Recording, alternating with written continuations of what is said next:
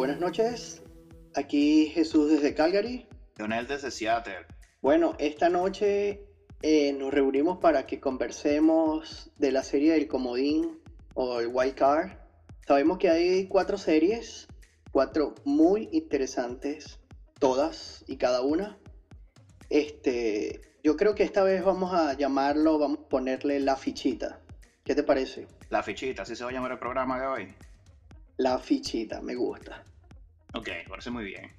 Bueno, por ser mi invitado esta noche, entonces te cedo el que comiences.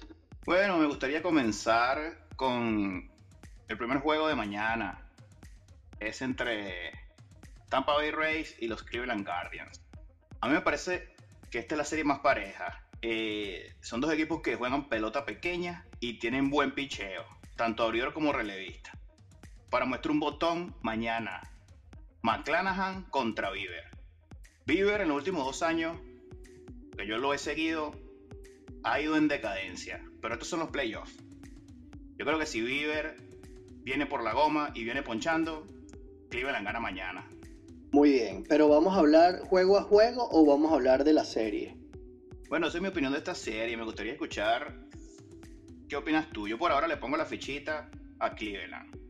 Por el picheo abridor. Podemos indagar un poquito más, a ver si, a ver si cambio de opinión. ¿Qué opinas no, me parece perfecto. Yo no voy a ir en detalle juego a juego, pero tal vez no todos sepan, esto es una serie al que gane 3 de 5, es importante decirlo. Serie corta. Y entonces aquí todos los managers van a tener a todos los pitchers disponibles, exceptuando el que ellos tengan pensado para su segundo juego. Sin duda, para mí también es la serie más pareja, pero yo voy a irme en términos de apuestas, yo me voy a ir con la hembra. A mí me gusta Tampa Bay.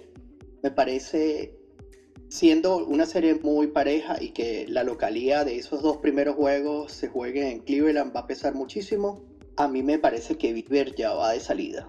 Y en este primer juego, yo creo que como siempre define mucho, pero en la serie completa me gusta Tampa Bay. Ok, me parece bien. Estoy de acuerdo contigo con Bieber. Me parece que ya está de bajada, quien dice. Eh, Correcto. La serie, ahora, si, si hablamos de la serie, no sé si Cleveland sería mi favorito, porque, como dije anteriormente, estos son equipos que juegan la pelota pequeña. Aprovechan el error del otro, saben correr las bases, tienen relevistas buenos, eh, y bueno, cualquier cosa puede pasar. Entonces, a nivel de la serie, estoy dudoso. Yo creo que van a irse a tres juegos. Bueno, eh, es, eh, buenísimo. Todos los que nos gusta la pelota queremos que todos vayan a matarse al último. Pero entonces, muy bien. ¿a quién es tu fichita? No puedes esperar que salga el primer juego, no, no, tienes que decidirlo ya. El segundo pitcher de Cleveland probablemente es Mackenzie, algo así, si no, no recuerdo mal. Yo creo que ahí es mucha ventaja ya para Cleveland. Si no hay un milagro en el tercero, yo creo que Cleveland es el ganador en tres. Perfecto, aquí dividimos. Perfecto. Jesús Tampa Bay, Dionel, los Guardians. Muy bien. Bien, Jesús, bueno. Luego de esto, esto no termina aquí, ¿no? No, para nada. Nos vamos a la Liga Nacional con los Phillies de Filadelfia y los San Luis Cardinals. ¿Cómo la ves? Igual de pareja, según Las Vegas, le dan un poquitico de favorito a Cardinal por la casa. Este. Y aquí me voy con. Me voy con San Luis. A mí me parece que esa rotación de esos dos juegos no pasan. Esta serie sí se acaba en dos. Con el señor Adam y el señor Miles. Este, yo creo que no tienen ningún tipo de chance. Estoy de acuerdo contigo. Quintana, a pesar de que no es su as, para mí es tremendo pitcher. Y Filadelfia llegó a trompicones. San Luis está sólido. Tienen guantes de oro prácticamente en todas las posiciones. Tienen un bloque sólido de veteranía con estos tres monstruos, Yadier Molina, Albert Pujols y Wainwright. Y la cantidad de muchachos que andan por ahí. Este equipo tiene todo. Es verdad, yo también estoy de acuerdo. No, no, no, no, es que no lo pudiste dejar decir mejor y Lo que pasa es que ahorita, bueno, sería otra discusión que tenemos que hablar si hablamos de MVP, pero el señor Nolan tiene que llevarse algo de méritos en las votaciones porque ese señor es un aspirador en tercera base. Nolan Arenado lo hizo todo. Estoy de acuerdo contigo. San Luis, Los... San Luis barriendo. San Luis barriendo. Muy bien. Bueno, aquí, tienes tu corazoncito, aquí viene lo tuyo. Escúchame, aquí sabes, aquí a la gente que nos escucha, canadiense, orgulloso de estar acá, pero no le voy a Blue Jay. y antes, de que te, antes que te destape con los tuyos, solo quiero decirte algo. Esta serie va a tres y la casa Mariners tiene que hacerse respetar. Esa gente, así no vaya al estadio, tiene que romper el ticket. La última vez que jugó Blue Jay en casa de Mariners, jugó el local. Esto no puede repetirse en playoffs. Te cuento algo, Jesús. Recuerda que esta serie de tres juegos se juegan todos en Canadá. Los Mariners no pisan Seattle a menos que clasifiquen.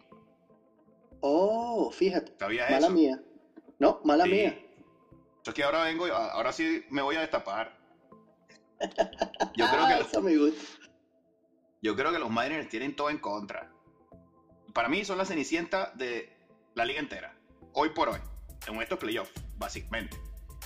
Le va a tocar un equipo de Toronto en Toronto. Tú que vives allá podrás confirmar que ese es el equipo del país. El país entero. Los Mariners no solamente van a enfrentar a Toronto, van a enfrentar a toda la fanaticada canadiense no es, tarea fácil.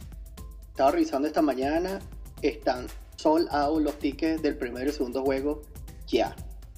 La reventa, me imagino que debe ser una cosa loca, cosa loca. Pero entiendo también que Seattle está, está esperando por 21 años, hermano. seguro que hay gente que se está moviendo y van a conseguir tickets. Va, va a haber gente gritándole a Julio ahí. Va, va, a estar excelente, va a estar bella esa partida, me gusta. Va a estar muy buena. Estar muy buena, pero igualmente, suponiendo que los Mariners metan a sus fanáticos, también hay que considerar que el equipo de Toronto está mucho mejor en el papel que los Mariners. Manoa, no sé si has visto por allí, tiene 0.88 de efectividad en el último mes. Básicamente intraficable. Eh, cuando vino a pichar para acá, nos metió 8 innings de una carrera y se equivocó en un picheo con dos outs contra Santana. Uno en base y Santana volteó el juego 2 a 1. Vinieron, vino, el relevista de los Mariners y los matamos. Pero ese partido estaba perdido. Yo estoy seguro que Manoa no va a cometer ese error otra vez. Ni Toronto. Para mí el primero se lo lleva a Toronto. Lamentablemente para mí, que soy fanático de Seattle. bueno, yo sí te puedo decir algo. Este, yo creo que eh, eh, a nivel de, de, de, dogado eh, están parejos, porque hay, hay, un ambiente latino muy grande en ambos equipos. Nosotros que vimos juegos juntos podemos decir el, lo compacto que están ambos equipos. Pero sin duda alguna este, nos vamos a dar un lujo de ver a Vladimir en contra de Julio. Buena pelota. Buena pelota. Y, y, bien, me parece un jugador extraordinario. No parece, cuando tú lo ves parece que no, pero cuando está, cuando su uniforme está en el terreno, te cambia todas las perspectivas. Un jugadorazo para mí. A todas les llega, increíble ese chamo. Oh, Dios lo bendiga y le dé mucha salud porque vamos a ver buena pelota de esos señores. Así. Permíteme continuar aquí con el segundo juego. Tú eh, extiéndete cuanto guste, que esa es tu partida es mi partida. El segundo juego, venimos con el pitcher al que le quitamos a ellos. Robbie Ray. Pero Robbie Ray ha estado tan valiente. La última salida, nosotros esperábamos como fanáticos de los Mariners que el señor se comportara como el Cy Young que es. ¿Por qué? Porque nosotros pretendíamos destronar a Toronto del primer puesto del comodín. Robbie Ray no pudo. Roy Rey en los momentos difíciles no ha podido. Contra Houston no pudo. Contra Toronto tuvo difícil. Y este partido contra Atléticos de Oakland que llegó de penúltimo en toda la liga, tampoco pudo. Entonces yo no sé. Por ahí en el regor del fútbol le dicen pecho fríos a algunos. No lo voy a llamar todavía. Está bien, yo sé por dónde vienes. Pero bueno. Eh, Escúchame. Por Toronto viene Gaussman. Eh, déjame interrumpirte en este caso. ¿Y por qué no le dieron la pelota a mi hijo Benjamín? ¿Por qué no le dieron la pelota a Gilbert que viene de lanzar una super pelota en su último juego? Estuve escuchando yo un programa. Estamos hablando de Gilbert. Solo caso aparte, este eh, es idéntico a mi hijo Benjamín. Y ahora lo quiero más que antes, pues. Si antes lo seguía, ahora lo amo, pues. estaba escuchando un programa hoy en ESPN Radio de Seattle y todavía hay dudas acerca de quién va a ser el segundo. Yo digo Robbie Ray porque los pergaminos así lo dictan. Tú no puedes decirle al Say Young, no te voy a poner. Porque suponiendo que no, no, por supuesto. pierde mañana, el segundo es habido muerte. No puedo poner a, Gilbert porque entonces como que le cae el pájaro negro a, a Entonces, Gilbert para mí también podría tener la opción, pero Rey por pergamino tiene que ser el habitual del, juego número 2. Bueno, y como decía al comienzo de esta conversación, hace una serie corta, este, a mí me gusta mucho Seattle por el hecho de que va a tener a un señor llamado Luis Castillo que puede hacerte un relevo de 7 innings si no sea necesario todos los días. Si alguno de tus pitchers no viene por allí, él va a tener a Luis Castillo de segundo abridor en los tres juegos. ¿Estoy en lo cierto? Había muerte. Bueno, puede ser, aunque recuerda que Castillo ha venido batallando con unas lesiones y es ahorita cuando él se siente mejor. Yo no sé si a él lo vayan a arriesgar porque acaba de firmar un contrato importante con Seattle.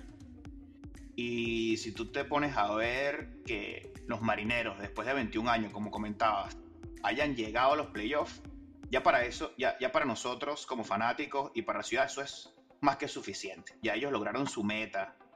Muy pocos esperarían, creo yo, que Seattle llegue a la serie de división contra Houston o que llegue a la serie mundial. Yo creo que ya la meta está cumplida. Aquí lo que se está buscando es construir para ver si se llega a una serie mundial, que es, digamos que ahora el nuevo sueño, la nueva meta. Entonces, Castillo tiene el talento, por supuesto que sí no creo que lo vayan a arriesgar. Creo que primero meten a Hilbert. No, no, pero no hablo de que abra el juego. ¿No crees tú que sea parte del relevo? Si lo necesitasen. No lo creo. En mi, opinión, me puedo equivocar. Pero me parece que eh, fue un contrato muy importante. Es el futuro de la franquicia a nivel de brazo. Y no creo que valga la pena hacerlo en este momento, en este año. De pronto, en una serie contra Houston, cuando ya te estás jugando ir a la final contra posiblemente los Yankees o, el que caiga por esa llave, eh, ahí sí, ahí podríamos hablar de eso. Vamos a ver. Está bien. Bueno, aquí tenemos otra vez la fichita en los mismos. Nos vamos con la hembrita. Así es. Bueno, la hembrita en este caso es Seattle. Para ti. Seattle sale de, de no favorito, por supuesto, la localidad de Toronto pesa muchísimo. De hecho, eh, es la serie, es la serie más abierta en, términos de, logros para las apuestas. Este, Fíjate, te, decía que somos la Cenicienta. que si alguien quiere... No, tampoco la Cenicienta. Es así. Los ves más fuerte, ahora tú te pregunto. Bueno, y llegamos a Nueva York. Nueva York. Nueva York. Claro. No, Nueva York no juega aún. No, no, hablando de la última serie, pero no hemos terminado aquí con Mariner Blue Jay. Sí, disculpa, lo que quería era de pronto tener tu opinión del lado de alguien que no es fanático de los Mariners, que lo ves desde, digamos, un punto más objetivo de afuera. Sé que dijiste que tienes chance de los Mariners. Cuéntame. Mi, mi condición es bias aquí, la verdad. O sea, mi hijo va a abrir el tercer juego. O sea, tengo que irle a los Mariners. si llegamos. ah, bueno, entiendo. Quieres que lleguen a tres para ver a tu hijo en el montículo. Ya tú regalaste el primer juego, yo digo, ok, entonces bueno, gano los otros dos, traigo a mi hijo, te lleve la gloria y bueno, después hablaremos de Houston, que es otra película, pero como tú dices, me, parece bastante bonito que tú como fanático estés satisfecho con lo que hizo tu equipo es, es honestamente admirable porque, bueno, tú sabes que voy a los Yankees y los Yankees si no llegan a la Serie Mundial eh, es un fracaso de, de, año, ¿no?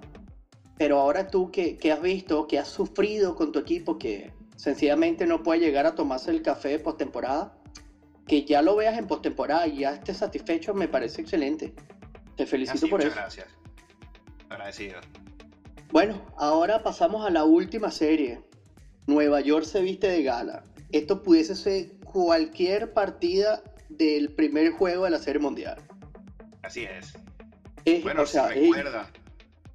Eso te iba a decir, esa partida que vimos del señor Yu, o sea, eh, eh, quedará en mi memoria por muchos años. Jamás había visto un pitcher que lanzara, yo no sé cuántos serían, seis, siete lanzamientos diferentes y todas las ponía donde quería. O sea, increíble. O sea, y, enfrentarse a, o sea, Yu versus, abre, abre, abre Max, ¿correcto? Abre Lobo, sí, abre Scherzer. O sea, e, esto es, o sea, esto es, esto es lo mito, ¿vale? Claro, bueno, la MLB no es tonta, digamos, por eso lo puso en el prime time, 8 de la noche del este, para que todo, ah, todo el país lo pueda ver. Eh, esto es lo mejor de lo mejor. Yo creo que puede ser mejor que esto en, el sentido de hojas haces que están, bueno, en el caso de Scherzer toda la vida, ¿no? Pero Yu Darvish, yo creo que este ha sido su año, le mostró realmente lo que puede hacer. Siguió como que su casa en San Diego, siguió su, su nicho, se siente cómodo. Y ese día también coincido contigo, yo no lo podía creer el nivel de dominio que nos estaba dando este señor. Me sentía mal como fanático de los Mariners, pero a la vez admiraba y apreciaba el trabajo que estaba haciendo Yu Darvish ahí. Entonces, yo creo que este va a ser un juegazo. Lo mejor que nos pudo pasar en ese juego fue que el manager se equivocara quitándole la pelota. así. No le, dio, no le dio quitarle la pelota. Es así. Cuéntame, ¿cómo, cómo lo ves entonces aquí? Este, te voy a decir algo. Aquí tengo que poner mi, camisa de Derek Jeter e irle a San Diego a, muerte. O sea, yo lo que quiero es seguir molestando a mis amigos de los Mets que se metan una temporada de 100 partidos ganados y no pasen a playoffs, pues. O sea, no. Me parece interesante aquí, eso. Aquí hay fanatismo, ¿vale? Sí. Oye, qué bueno que mencionas eso. Como fanático de los Yankees, existe una rivalidad fuerte con los Mets. Considerando que los Mets, nos vamos a ver históricamente, no deberían representar rivalidad para los Yankees. ¿Existe eso entre los fanáticos de los Mets y los Yankees? Oh, eh, sí, vale, por supuesto. Desde esa serie de los Mets, de la serie del Subway, eh, eso, esto se trasladó a, familias. O sea, una rivalidad importante. Ok. Y la llevas en el corazón entonces, aquí está. Sí. Claro, vale, en Nueva York nada más cabe un equipo, vale. Queremos a esos Mets. Este equipo anaranjado no lo queremos por ahí. El Empire State nada más se pone nada, nada, de cama. Disfrutaré de Max y de Jason de Groom dos partidas porque no tienen tercer picho porque van a barrerlo, ya. Voy a eso. Otra barrida. Padres barre a los Mets. Te digo más nada. Wow. Bueno, yo no lo veo tan sencillo y no, no corazón no está tan tan influenciado por, esa rivalidad. Pero Yu Darvish para mí, este es su momento. Este es el día de Yu Darvish.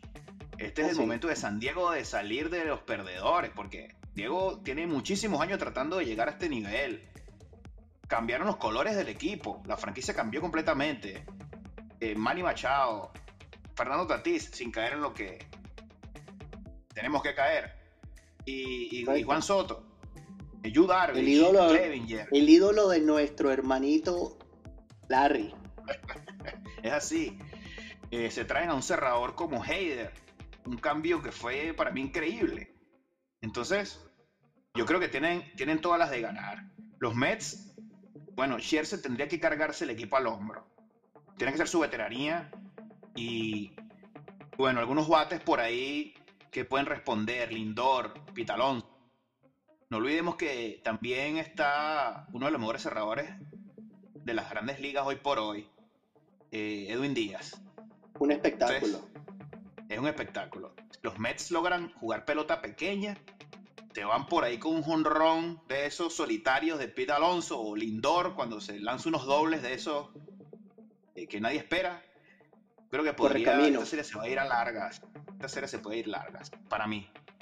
Este, bueno, ahora hablando un poquito más en serio, sin tanto fanatismo, la última salida de Max fue un completo desastre.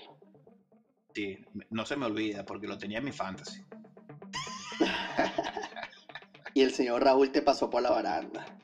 Pasaron por la baranda. Este, pero te lo digo sinceramente, yo creo, yo creo que San Diego hizo un proyecto para este año.